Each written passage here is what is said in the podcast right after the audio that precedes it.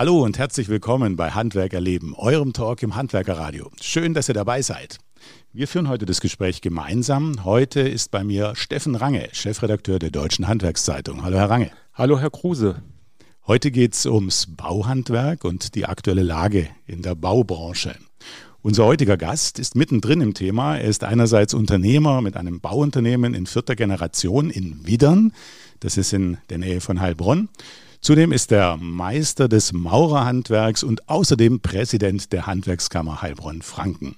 Herzlich willkommen, Ulrich Bob. Ja, Herr Kruse, recht herzlichen Dank für die Einladung und herzlich willkommen auch Sie, Herr Range. Herr Bob, Widern liegt im Jagstal. Bleiben wir mal gleich an dem Ort, liegt im Jagstal. Das ist noch nicht Hohenlohe, das ist noch Landkreis Heilbronn, oder?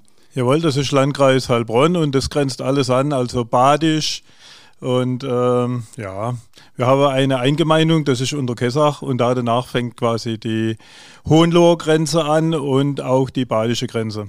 Es ist auf jeden Fall nicht so weit weg von dem berühmten Berlichingen und äh, dann ist bekannt der Götz von Berlichingen, aber Ihre Familie hat auch einen Bezug zu Berlichingen. Ja, sicher haben wir einen Besuch zu Berlichingen. Äh, das ist schon sehr lange her. Da habe ich mal recherchieren lassen, ja. Äh, wie lange es eigentlich die Firma Bob in Anführungszeichen gibt. Also insgesamt sind wir seit 1908 eingetragen, aber vor sehr langer Zeit hat es einen Brückebaumeister gegeben, das war sie anspiele, das war ein Bob und der hat in Berlichingen äh, die Steinbrücke damals gebaut. Also eine lange Tradition, Ihre Familie Richtig. in dem äh, Sektor. Gehen wir aus der Historie jetzt in die heutige Zeit, die bewegt ist. Und da gleich mal die Frage, Herr Bob, wie geht es der Bauwirtschaft jetzt gerade? Ja gut, wenn Sie die Bauwirtschaft allgemein ansprechen, da gibt es ja viele Themen. Ähm, aber ich würde gerne mal äh, noch einen Rundschlag machen, und zwar was mich selbst angeht. Ja. Ähm, ich habe ja drei Betriebe, die alle mit Bau zu tun haben aber ich habe keinen Nachfolger. Das ist das Problem. Und da fangen wir jetzt an. Ja? Und das fängt im Handwerk an. Ich meine, Fachkräftemangel ist in aller Munde. Aber momentan haben wir ja eine ganz andere Situation, dass sicherlich ganz andere Auswirkungen geben wird. Ja, das eine Thema Nachwuchs, das zweite Thema Ausbildung. Wir haben leider im Handwerk nicht mehr diese Zahl von Auszubildenden, die wir dringend benötigen würden. Und das auch in diese schwierige Zeit. Ich denke, Fachkräftemangel wird jetzt am Bau zumindest nicht das große Thema sein in den nächsten ein, zwei Jahren, solange sicherlich die Krise gehen wird. Aber Ausbildung ist trotzdem ein sehr wichtiges Thema und da sind wir nach wie vor dran, äh, junge Auszubildende zu motivieren, doch ins Handwerk zu kommen. Da haben wir wahnsinnig viel Ausbildungsmöglichkeiten. Wir haben ja 130 Ausbildungsberufe im Handwerk und ja, da fehlen uns einfach die Nachwuchskräfte. Und die Chancen gerade im Baubereich sind ja eigentlich gut. Also eigentlich. Es gibt einige Gewerke, die haben fast nichts gespürt. In den, in den letzten äh, zwei Jahren, Corona-Jahren, sind sie gut durchgekommen. Jetzt haben wir natürlich auch mal andere Rahmenbedingungen. Aber ich glaube, ich erinnere mich an Worte von Ihnen, dass Sie gesagt haben, ja, Krisen gab es immer und es gibt dann wieder guten Zeiten. Aber eigentlich sind es ja gute Berufe. Ja, sicherlich. Es sind gute Berufe. Und man muss eines sagen, ähm, früher hat es immer sieben fette, sieben magere Jahre, Jahre gegeben. Jetzt haben wir mal zehn Jahre wirklich Boom gehabt. Dann kam Corona, klar, aber wirklich die Bauwirtschaft, die Bau- und Ausbaugewerke, die sind ganz gut durch die Krise gekommen.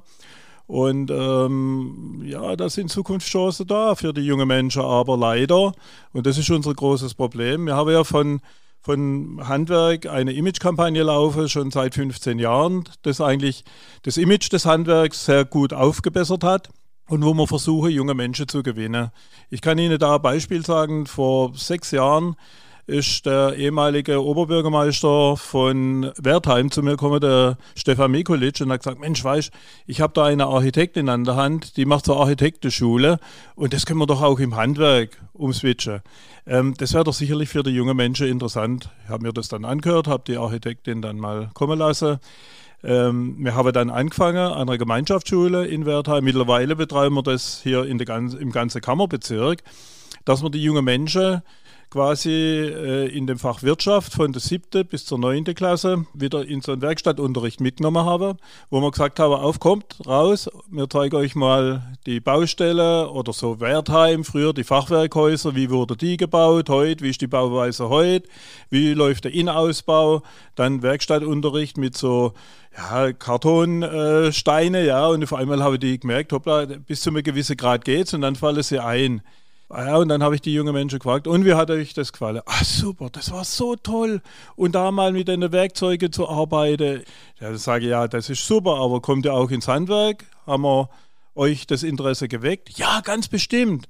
Aber unsere Eltern wollen nicht, dass wir ins Handwerk gehen.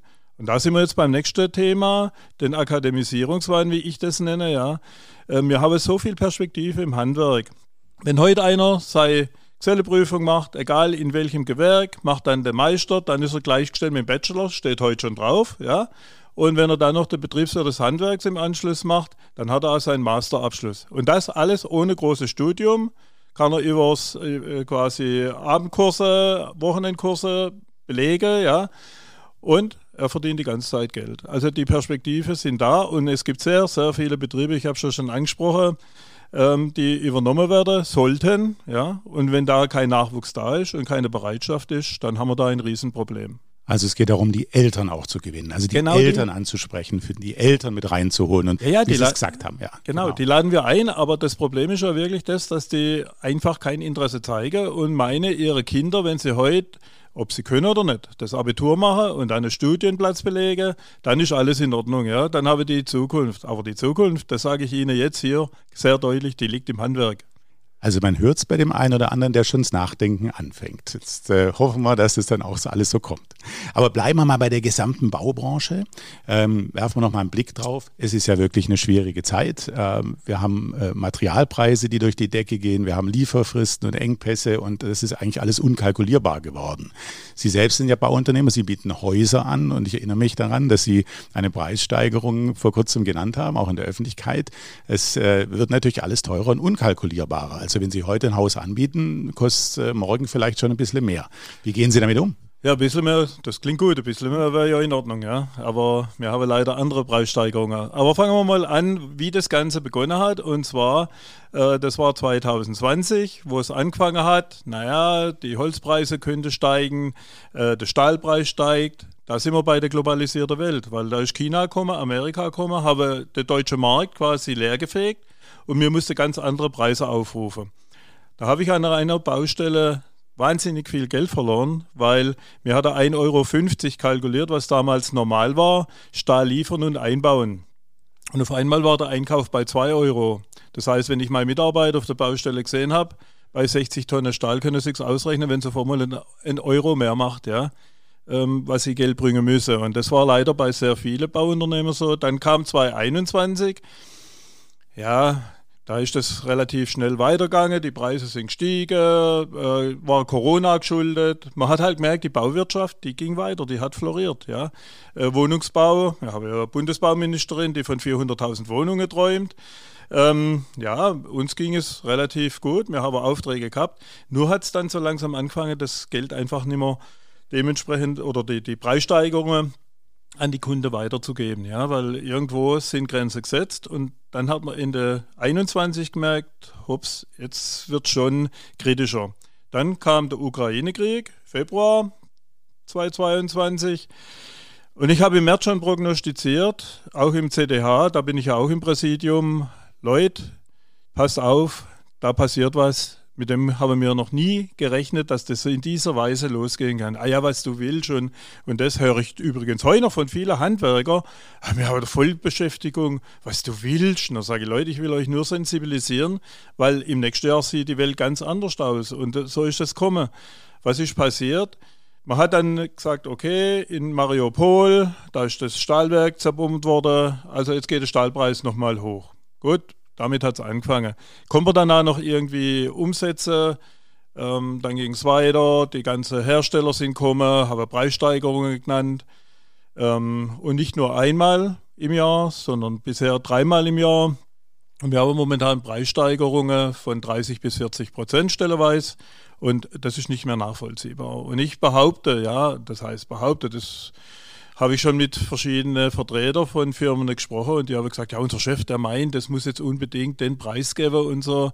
Ich da davor, ja. Ich sage, Leute, das ist recht schön und gut. Ihr füllt euch jetzt die Tasche auf Kosten der Auftragssituation, die wir momentan haben. Aber im nächsten Jahr sieht die Welt ganz anders aus. Und da sind wir jetzt momentan. Und ich habe das gespürt. Jetzt im letzten Monat war ich wieder in Berlin bei der Präsidentenkonferenz. Dann habe ich gesagt, sag mal, wo hast du das hergewusst? Und dann habe ich gesagt, Leute, ich bin am Puls. Ich bin bei meinen Kunden. Ich bin bei meinen Handwerker. Ich spüre das und ich habe das gesehen. Und ich habe dann gemerkt, wo die eine angefangen habe zu zögern, naja gut, okay, Baugesuch, reichen wir noch ein. Ich muss dazu sagen, ich baue auch schlüsselfertig. Das heißt, ich habe rund ums Haus eigentlich alles äh, in meine Firmen. Und da habe ich gemerkt, ja, die Baupreise, hm, der eine und der andere hat dann schon gestockt. Und dann natürlich, was ganz heftig war, wo Habeck im Februar KfW 55 getötet hat. Ja. Das hat natürlich bei sehr vielen Bauherren, wo wir in der Phase waren, wo die Finanzierung erstellt wurde, schon der erste Knackpunkt hat.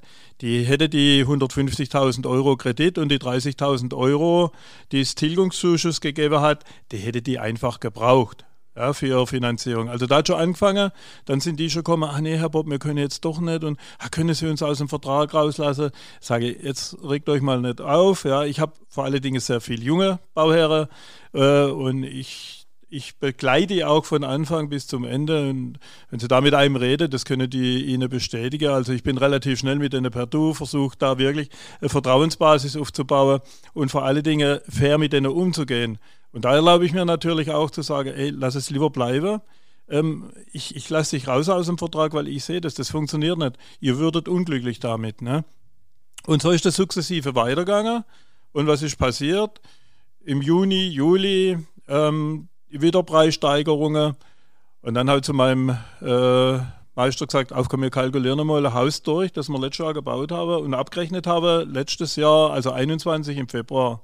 Das hat damals 410.000 Euro gekostet, das kostet jetzt 530.000 Euro. Also da sehen wir, wo die Reise hingeht. Und wenn Sie jetzt sehen, Sie kaufen einen Bauplatz, 200.000, Sie haben ein äh, Haus, 10 auf 10 Meter, ja, müssen da dafür schon über 500.000 Euro hinlegen. Äh, dann sind sie bei 700.000 und dann noch äh, die Nebenkosten dazu. Also 800.000 für ein ganz normales Wohnhaus. Wenn ich zurückerinnere, 1,6 Millionen D-Mark, wenn man damals genommen hätte, äh, da hätten wir die größte Villa mit hinstellen können. Und jetzt natürlich kommt noch die Zinserhöhung dazu. Wir sind jetzt bei knapp 4%, das heißt, die erste habe jetzt schon 4% aufgerufen da können die Leute nicht mehr bauen, die Junge. Das muss man verstehen, ja.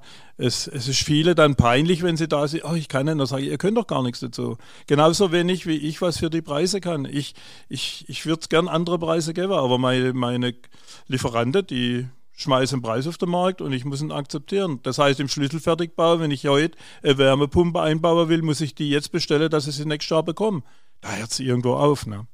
Früher wurde gesagt, wenn das Bauhauptgewerbe eine Erkältung hat, bekommen die Ausbaugewerke eine Lungenentzündung. Was kommt denn auf die Maler, auf die Schreiner zu? Genau das, was ich gesagt habe. Und wahrscheinlich keine Lungenentzündung, sondern ein Herzinfarkt. Muss man leider so sehen. Ähm, das wollen auch viele noch nicht wahrhaben und ich hoffe auch nicht, dass das so kommt. Aber sagen wir mal so, Ausbau, Renovierung, Sanierung, da werden diese Gewerke, was Innenausbau angeht, sicherlich auch in Zukunft eine gewisse Auftragslage haben. Aber die, die sich rein auf Neubau äh, spezialisiert haben, die nur Neubauten machen, die werden also einen immensen Einbruch erleben. Das heißt, ich wäre für nächstes Jahr bis August garantiert voll gewesen mit Aufträgen, schlüsselfertig und auch rohbaumäßig. Momentan habe ich im Neubaubereich null. Ich mache jetzt gerade noch einen Rohbau das heißt, ich habe jetzt noch über einen Kollegen Rohbau bekommen, aber Ende des Jahres ist fertig mit Neubau. Ich habe keinerlei Anfrage. Ja, man merkt, wie die Leute momentan zurückgehen, ihr Grundstücke, also ihr Bauplätze eigentlich lieber zurückgeben würde. Können sie meistens nicht, weil sie da notariell dementsprechend gebunden sind. Ähm, ich habe jetzt gerade vor kurzem ein Gespräch gehabt, wo einer Bauplatz kaufen will, weil das sein Traumgrundstück ist. Aber er kann momentan nicht bauen. Dann habe ich gesagt, dann mach doch eines dann seh zu, dann kaufst du das Grundstück und dann wartest du einfach ab. Ja, dann hast du das. Ja, aber die haben Bauzwang drauf in zwei Jahren. Dann sage ich, dann kaufst du den Platz nicht. Dann sagst du dem Bürgermeister oder dem Kämmerer ganz einfach, das funktioniert nicht. Ich kann nicht, ich weiß doch gar nicht, was in zwei Jahren die Preise sind. Ich will jetzt das Grundstück, will es reservieren, machen wir meinetwegen fünf Jahre. Und da kommt jetzt die ganze Problematik auf die Kommune zu. Wie verhält sich denn gerade die öffentliche Hand? Gleichen die Aufträge von denen das aus, was privat wegfällt? Nein, da ist genau das Gleiche. Die, die öffentliche Hand, die geht momentan auch in die Sparmodus und sagt, ja, wir tun mal langsam. Ja, geredet wird viel, dass man zum Beispiel die ganze öffentliche Gebäude energetisch saniert, dass man da die mit Photovoltaik bestückt und so. Aber das ist schon ein langer Zyklus, der da stattfindet. Ja, das geht nicht von heute auf morgen. Und die werden auch nicht in einer Hochpreisphase unbedingt äh, die ganze Maßnahme dann realisieren. Also das, was ich so mitbekomme von den Bürgermeister, die sind alle sehr verhalten und sagen, ja, warten wir mal ab und ah, das pressiert er jetzt nicht, äh, das langt vielleicht auch noch in zwei Jahren. Also das ist momentan wirklich so. Und wie sind die Banken und Sparkassen gerade drauf? Wie erleben Sie die?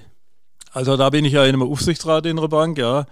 Ähm, habe es mit den Vorständen diesbezüglich gehabt. Wir haben letztes Jahr auch eine Aufsichtsratssitzung gehabt.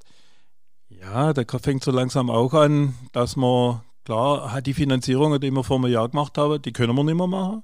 Da waren ja auch die KfW-Mittel noch zur Verfügung gestanden. Ein Kredit mit 150.000 war ja 30.000 Tilgungszuschuss. Bei einem KfW 55 aus war ja schon wie Eigenkapital.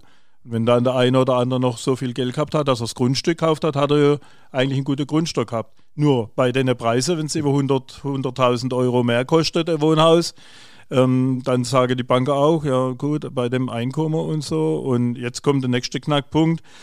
Es gibt ja sehr viele, wo die Zinsbindungen jetzt auslaufen.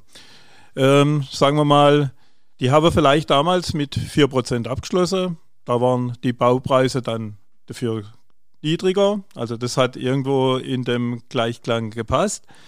Äh, wenn die Zinsbindung jetzt ausläuft, dann ist schon so, dass die meistens dann äh, mit zwei Verdiener gerechnet habe. Nur mittlerweile ist die Frau halt Mutter geworden, hat heute zwei Kinder, arbeitet vielleicht nur noch halbtags. Das heißt, die können gerade so das Decke, jetzt gehen die Lebenshaltungskosten durch die Decke.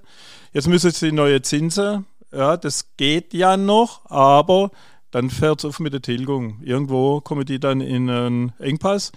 Und da befürchte ich dass, und auch die Banker, dass da so das eine oder andere wirklich auf den Markt kommen wird. Und die sagen auch, die Baufinanzierungen sind total eingebrochen. Also relativ total eingebrochen. Was wäre jetzt die Lösung? Was, wie, was kann man tun, um die Lage zu stabilisieren? Was, was wäre das, was Sie jetzt äh, auch eigentlich fordern? Um also das, das, was ich fordere, das ist das, was ich am Anfang vom Jahr schon gefordert habe von jedem Hersteller. Äh, sage, Mensch, Leute, überlegt euch doch mal, wenn die Preise so hoch sind, wir können nicht mehr bauen und ihr werdet kein Material mehr verkaufen. Ja, ähm, ein Beispiel, wir, die, die, sind ja auch so erfinderisch. Ja. Ich habe Betonwerke und die sind komischerweise alle auf der gleichen Preisschiene. Hat es früher nicht gegeben, die waren im Wettbewerb, da hast du richtig gemerkt, ah ja, der gibt nochmal bei ihrer Vertragsverhandlung nochmal nach, bei einem größeren Objekt. Ja, ja, heute, die sind sich dermaßen einig. Dann kommt Dieselzuschlag, dann kommt Energiezuschlag, dann kommt äh, Rohstoffbeschaffungsmaßnahmen und jetzt kommt's. Jetzt haben wir 15% Zuschlag gehabt innerhalb von einem halben Jahr. Jetzt ist angekündigt worden, ab 1. Januar der Kubikmeter Beton 35 Euro mehr. Das ist eine Teuerung von rund 40 Prozent ja, im Einkauf. Ähm, wie soll man das dann noch umsetzen? Argumentation, Energiekosten gehen in die Höhe. Zementproduktion ist natürlich abhängig von Gas, Strom, ähm, deswegen geht allein da der Preis hoch. Und mein Appell ist einfach der, zu sagen, Leute, guck mal, was wirklich realistisch ist, was man tatsächlich braucht. Was brauchen wir alle so hohe Gewinne erzielen? Warum brauchen wir immer wieder Wachstum? Ich habe immer gesagt, Wachstum ist der absolute Schwachsinn. Ja, das verteuert sich ja alles. Es ist schon ein Kreislauf. Der Lohn muss hoch. Die Lebenshaltungskosten gehen damit hoch. Es ist ja immer wieder nur Steigerung. Warum können wir nicht irgendwann einmal sagen, okay, jetzt sind wir auf einem Level, das reicht jetzt mal, kleines Wachstum, okay, ähm, aber dann, dass jeder mit leben kann. Und das ist momentan einfach nicht mehr der Fall. Und wenn Sie sehen, wie die Energiekosten hochgehen, also ähm, äh, äh, verwitwete Frau, äh, Rentnerin, ja, die jetzt 150 Euro hat, hatte vor mal 700 Euro, kriegt aber 800 Euro Rente. Wie soll das noch funktionieren? Wir haben vorhin über das Thema Fachkräfte, Fachkräftemangel gesprochen. Im Moment wird ja das Zuwanderungsgesetz reformiert. Wie wichtig ist Zuwanderung für den Bausektor?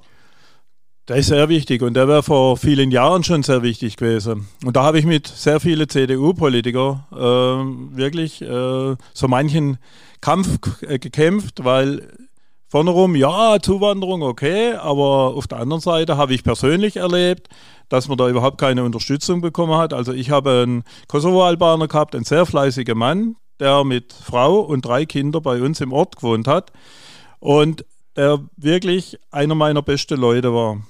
Ja, der ist immer da gewesen, pünktlich, alles. Der hatte schönes Geld verdient, mit dem haben wir Umsatz gemacht. Das heißt Umsatzsteuer, Steuer sowieso, Einkommensteuer, Sozialabgaben und und und. Den hat, und seine Kinder waren integriert im Sportverein, überall. Seine Frau, er, Deutschland ist unsere Existenz, da bleiben wir. Ja, aber was war? Er ist geflüchtet, er hat leider kein, kein äh, Visum beantragt gehabt, hat gemeint, er muss jetzt schnell rüber. Und er wurde in einer Nacht- und Nebelaktion morgens um drei abgeholt. Ist ein Bekannter von mir gekommen, hat bei mir klingelt und hat gesagt, du, die holen den Besnik ab. Und ich sage, wer holt den Besnik ab? Der hat auch noch Arbeitserlaubnis bei mir für die nächsten zwei Jahre. Warum hole die denn ab? Dann habe ich den Innenminister Thomas Strobel angerufen, habe gesagt, du Thomas, ähm, er war aber gerade im Flieger, er hat dann zurückgerufen.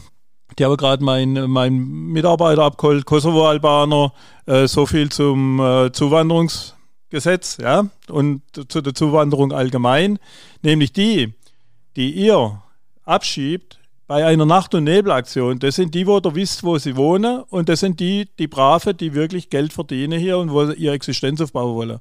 Und die anderen, die, wo ihr abschiebt, ja, mit dem Learjet wieder zurückholt, das kostet den Staat nur einen Haufen Geld. Also unbegreiflich. Und so viel zum Zuwanderungsgesetz, das war die ganze Zeit eine Blockade und die haben Auflage geschaffen, ja, von Seiten der Bundesregierung. Ähm, sicherlich es gibt Parteien, die sind voll dafür, aber äh, quasi, wenn wir von dort Balkan irgendwo Leute holen wollen, also außerhalb der EU, ähm, am besten wir gehen dann runter, bilden sie drunter aus und dann holen wir sie hoch. Also das funktioniert einfach nicht. Und wir haben es früher bei den heutigen Mitbürgern aus der Türkei, aus Italien doch erlebt, zum Beispiel gerade vom Bau. Die sind gekommen, die waren auf dem Bau, die haben kein Wort Deutsch gesprochen, aber die haben es gelernt. Die haben gesehen, aha, Schubkarre, Garga oder was weiß ich, oder Schaufel. Irgendwie haben sie es gelernt und, und die konnte ja schon auch mit den Materialien umgehen. Und so ist es doch da auch. Wenn man da die Leute hochholen würde, würde sie dementsprechend weiterbilden, die Familie zuzugeben, äh, dann kommen sie ja nicht auf blöde Gedanken. Und wir hätten wirklich äh, ein Pfund, wo für die Bauwirtschaft wirklich wichtig wäre.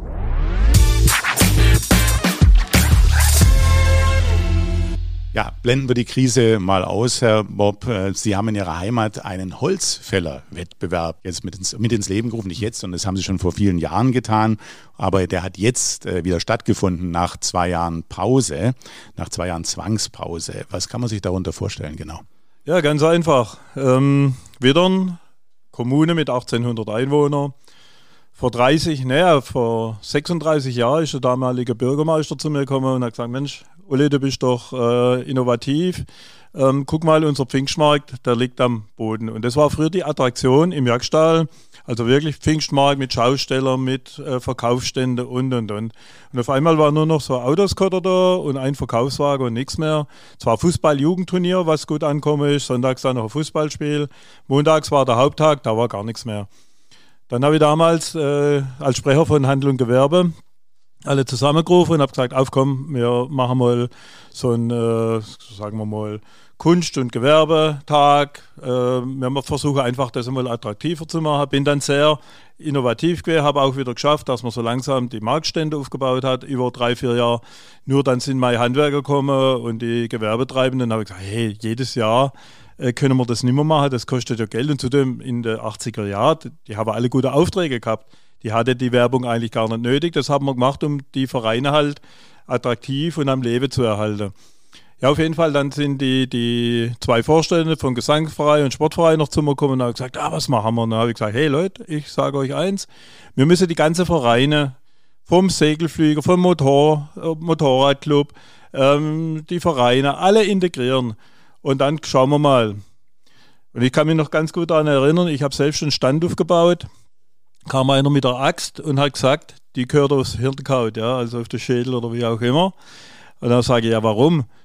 ah, so viel Vereine, das funktioniert doch gar nicht, da haben wir doch gar keine Chance, da, da verkauft doch niemand. Ja, komischerweise, Sonntagabends waren alle Vereine ausverkauft, musste gucken, wo sie montags noch wieder zu essen bekommen. So hat das Ganze angefangen, aber wie gesagt, dann war es so, dass die alle nicht mehr wollten und dann ist ein Bekannter von mir gekommen, Hans Vetter, und hat gesagt, du, äh, ich habe da einen Freund aus Sindringen, der macht da einen Holzfällerwettkampf mit dem Schuttertal.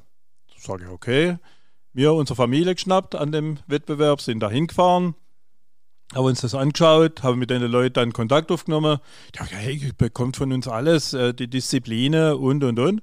Und so haben wir dann gesagt, okay, das wagen wir, haben den Vorschlag gemacht, haben alle gesagt, ja gut, wenn ihr das in die Hände nehmt, das haben wir dann zu zweit aufgebaut, haben alles organisiert.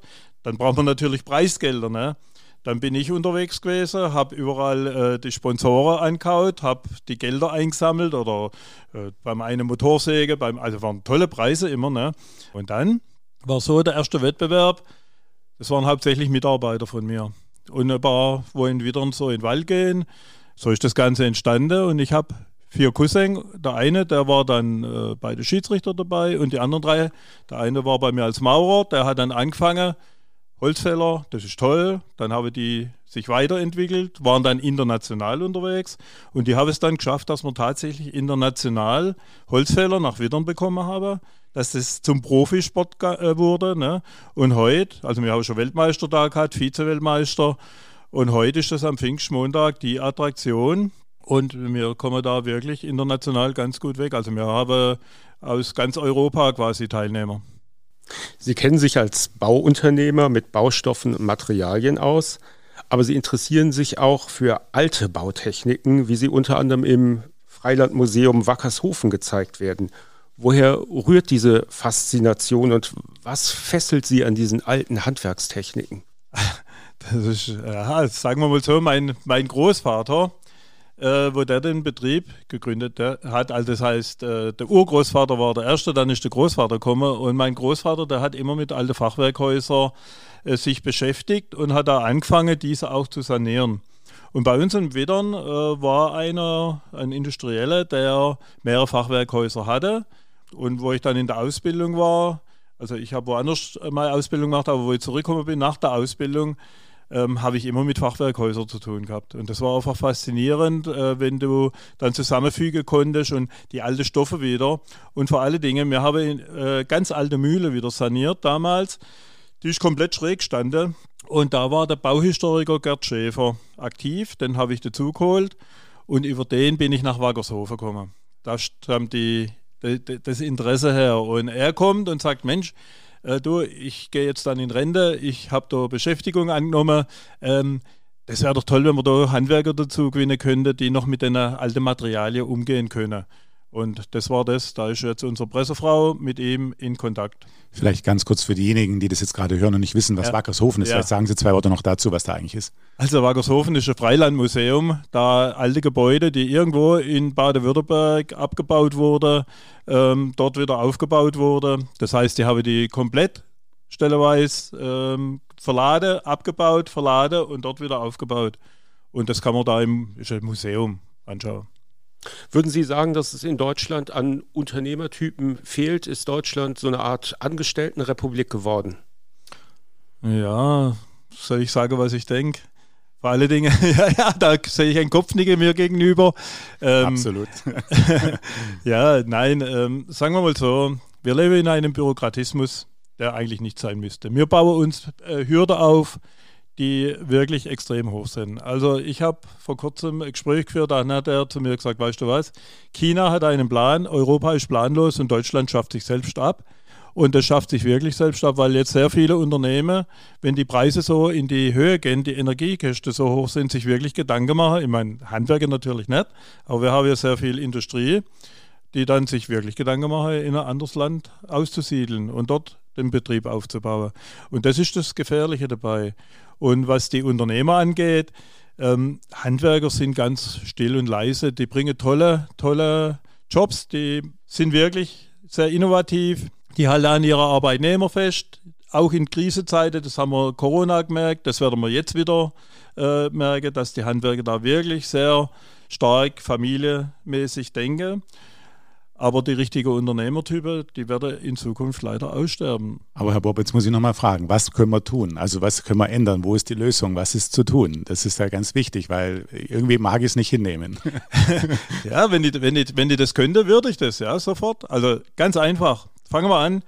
Wir müssen uns am höchsten äh, Energiepreis ausrichten. Das heißt, Gas ist ganz oben, der teuerste Energieerzeugung liegt momentan am Gas. Wir haben regenerative Energie, wir haben Kohle und wir haben Atomkraft. Mittlerweile wissen wir ja, dass ähm, die Atomkraftwerke äh, bis April wenigstens weiterlaufen sollen.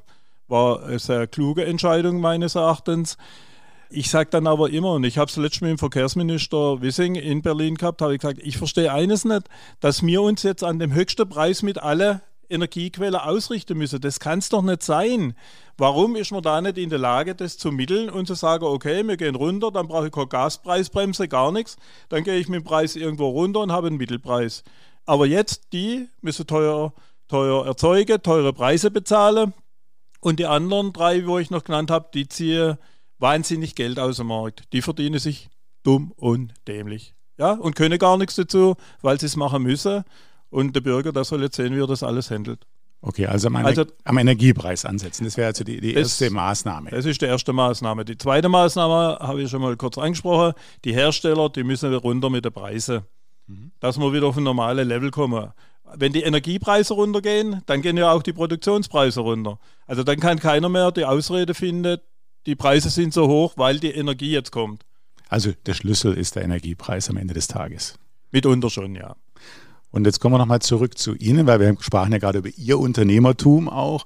Ähm, und das, was Sie jetzt in dieser Krise tun, denke ich, ist, Sie sprechen mit den Entscheidern, oder? Ja, sicherlich. Also versuchen Sie da Einfluss zu nehmen. Ich versuche, wo es geht, Einfluss zu nehmen, klar. Aber es ist nicht leicht. Und vor allen Dingen vorne rum wird da alles zugesichert. Jawohl, du hast recht, äh, toll. Wir schauen, dass wir da in diese Richtung kommen. Ähm, ich war auch bei der Bundesbauministerin mit dem Baden-Württembergischer Handwerkstag, ja, mit der Bauwirtschaft im Frühjahr.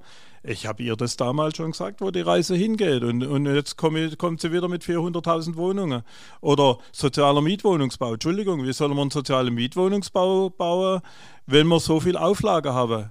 Te technologisch aufrüsten bis zum Gehen nicht mehr, Auflage KfW 40 am besten, ja. Äh, das funktioniert alles nicht. Wir müssen da wieder auf ein vernünftiges Level kommen. Ich sage immer, vorher gucken Sie mal, wie früher die Häuser, Sie haben es vorhin angesprochen, wie ich da für Fachwerkhäuser oder so mich fasziniere. Die Leute haben da drin gewohnt, da ist keiner verfroren drin, ja.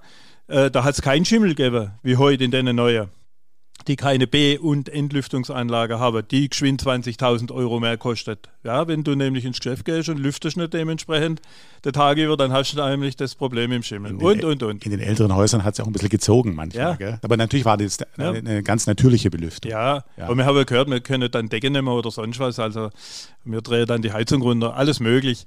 Nein, aber sind wir doch, sind wir doch ehrlich, man kann es doch auch übertreiben. Und bei uns wird wirklich alles übertrieben. Also ich war, im, ich bin ja so ein Autofreak und ich war im Frühjahr in Schweden. Ja? Und dann sind wir rausgefahren in so eine Hütte im Schnee, 40 Kilometer außerhalb. Dann haben die die Autos alle laufen lassen. Dann sage ich, hallo? Ja, wenn wir ausschalten, dann geht das Auto nachher nicht mehr. Dann sind wir eingefroren, dann kommen wir nicht mehr zurück. Habe ich gesagt, ja, okay, dann sind wir in die Blockhütte rein. Ja, da ist nichts gedämmt, nichts, die heizen da. Ich bin ins Hotel gekommen, äh, ich habe dann Fotos gemacht. Wenn wir so bauen wollen, gern. Aber dann brauchen wir wieder Energie. Die erzeugen Energie, die hängen die Autos nachts an, an Heizgeräte ran, selbst im Freien sind da Dosen, dass die Autos nicht einfrieren. Ja, sie müssen es ja, sonst funktioniert es nicht. Und die Häuser sind genauso gebaut.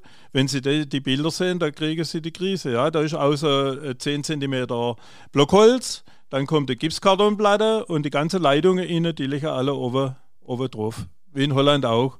Wenn wir so bauen, dann kommen wir dahin, dann können wir bezahlbare Wohnraum wieder schaffen. Bleiben wir nochmal bei Ihnen als Unternehmer. Was ist denn so der ultimative Unternehmertipp, den Sie einem anderen Unternehmer geben würden oder vielleicht auch einem Jungunternehmer, einem jungen Meister vielleicht, der einen Betrieb gründet oder jemanden, der deinen Betrieb gerade aufbaut? Was ist der Tipp, wo Sie sagen, da musst du unbedingt darauf achten, das solltest du tun? Das war jetzt eine fiese Frage, also wirklich, ja. Sie haben die Erfahrung. ich habe ich hab die Erfahrung, aber meine Frau meint, die Erfahrung, die ich hätte, ähm, das wäre zu viel zu arbeiten. Und das will man den jungen Menschen ja wirklich nicht zumuten. Und äh, das beste Beispiel, mein Sohn ist deswegen auch nicht in den Betrieb gegangen. Der hat als Sechsjähriger zu meiner Frau gesagt, äh, das, was der Papa macht, mache ich einmal nicht. Und da war ich noch nicht im Ehrenamt tätig. Ja. Dann habe ich den Betrieb aufgebaut, also das Baugeschäft auf über 30 Mitarbeiter. Ja, habe das alleine gehandelt. Dann kam Obermeister, dann kam Kreishandwerksmeister, dann kam Präsident. Dann habe ich die Mitarbeiterzahl äh, reduziert, habe dann noch eine Firma gegründet, wo die alle unterkommen sind. Ähm, es gibt viele Möglichkeiten, die man hat, aber äh, derjenige, der vorne dran steht, der muss natürlich ziehen. Aber wenn ich das jetzt übersetze, der, der Unternehmertipp, dann indirekt sagen Sie, man braucht Ausdauer, Durchhaltevermögen, ja. Fleiß, Disziplin. Das sind wahrscheinlich so Dinge, die Sie indirekt mir gerade gesagt haben oder genau uns gesagt so. haben, oder? Genau so. Genau. Und aber das hat Sie ja, es, es motiviert Sie ja. Sie, Sie haben das ja genauso gemacht. Das heißt, da ist ja etwas, was Sie, was Sie dann antreibt. Was ist es dann? Also, dass, dass Sie genau diese Dinge für sich entschieden haben, den Weg so zu gehen. Das eine war, mein Vater ist mit 50 Jahren gestorben. Ich habe damals überlegt, ich war in der Gewerbeschule tätig hier in Heilbronn. Ich habe dann überlegt, Betrieb oder Gewerbeschullehrer. Aber mein Ziel war immer, irgendwann einen Porsche zu fahren. Ja? Und was habe ich gemacht? Dann habe ich gesagt, okay, ich übernehme den Betrieb. Habe den dann damals aufgebaut auf, wie gesagt, über 30 Mitarbeiter. Ähm, war tolle Sache und tatsächlich, äh, mein Ziel war mit 40 muss ein Porsche sein und ich habe das Ziel erreicht. Also man muss sich Ziele setzen und, und, und vor allen Dingen, man muss heute eines, wir leben in einer Neidgesellschaft nach wie vor. Und der, wo Erfolg hat, dem wird natürlich auch geneidet. Aber das eine, das kann ich jedem sagen, der, wo Neid haben will, der muss auch eine Leistung bringen. Weil ohne Leistung kann man sich in Deutschland nichts leisten. Sie haben Ihren Sohn vorhin angesprochen, der hat einen ganz anderen Weg eingeschlagen, aber einen tollen Weg. Ja, sicher. Äh, der war von klein auf, war der quasi vom Kindergarten, wenn was zum Aussagen war. Dominik hat es gemacht in der Schule. Dann haben sie bei uns so Kinderbühne aufgebaut, nachher Jugendbühne, dann war er Regieassistent. Dann war er bei Barb Wire, das ist eine Rockband, als Frontmann.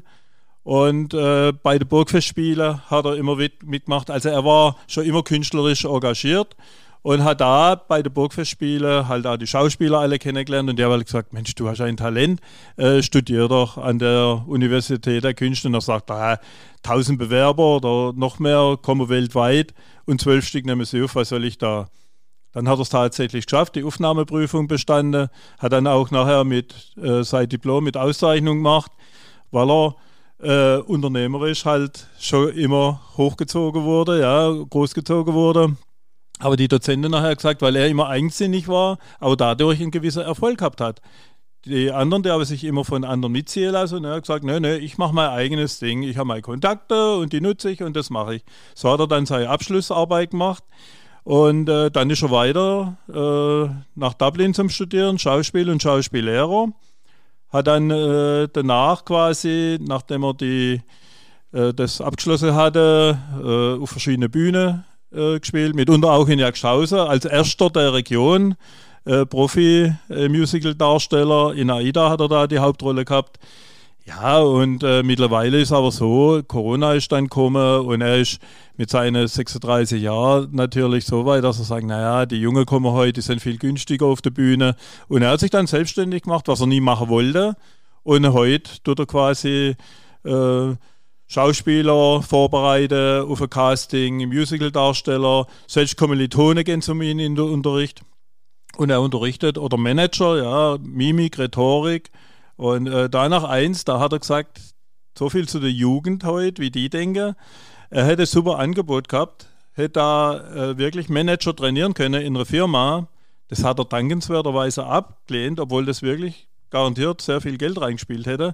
Hat er gesagt, weißt du, weil ich dann komme bin, bist blöd, das kannst du doch nicht rauslassen, nimm doch den Job an. Sagt der Vater, die, wo da kommen, die müssen. Und die, wo zu mir kommen, die wollen. Und dann macht Spaß. Und das gehört halt auch dazu. Und so geht mir es auch.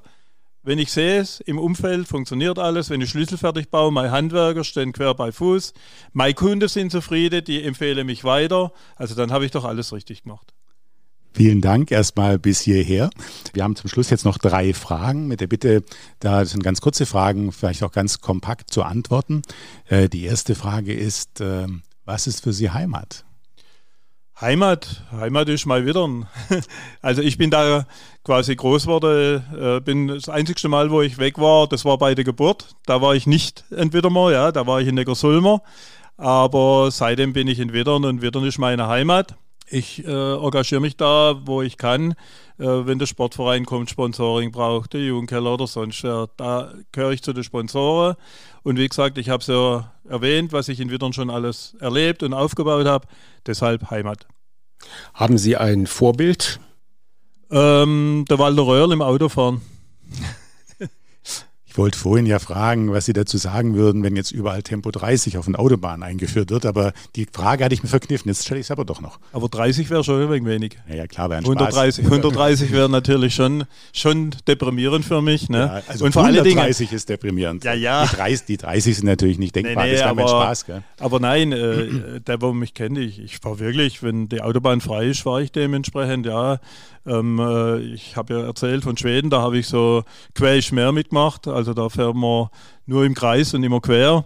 Ähm, ich bin ein absoluter Autofreak, was das angeht. Formel 1 früher war das. Ja, ich habe den Jochen Rindt damals noch fahren gesehen. Äh, das hat mich fasziniert, wo der tödlich verunglückt ist. Das war wie wenn ein, wie wenn eine Familienangehörige gestorben wäre, ja. Ähm, Manfred Winkelhock und wie sie alle Kaiser haben, ja. Äh, ich habe das immer genossen. Das war ein Hobby, dann Michael Schumacher, ja, und bis jetzt. Aber nachdem jetzt RTL nicht mehr sendet und ja, die Preise auf der Rennstrecke ja wirklich unverschämt aufgerufen werden, muss man sagen. Ähm, ja, schaue ich schon ab und zu, informiere mich, aber am liebsten fahre ich natürlich selbst. Die letzte Frage ist, was ist für Sie Glück?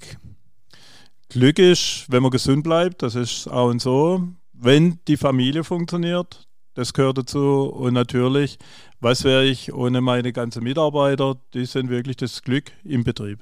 Haben Sie so ein Motto, so ein Lebensmotto? Ähm, äh, ich habe einen Polier gehabt, wo ich eine Ausbildung gemacht habe. Und der hat gesagt, pur merkt er uns, geht nicht, gibt's nicht. Herr Bob, vielen, vielen Dank für das Gespräch. Danke für die offenen Worte. Danke für den tollen Austausch und alles, alles Gute. Und wir hoffen alle, dass wieder bessere Zeiten kommen und dass ganz viele heutige Schüler den Weg ins Handwerk finden. Recht herzlichen Dank. Das hoffe ich alles auch. Danke. Danke Ihnen.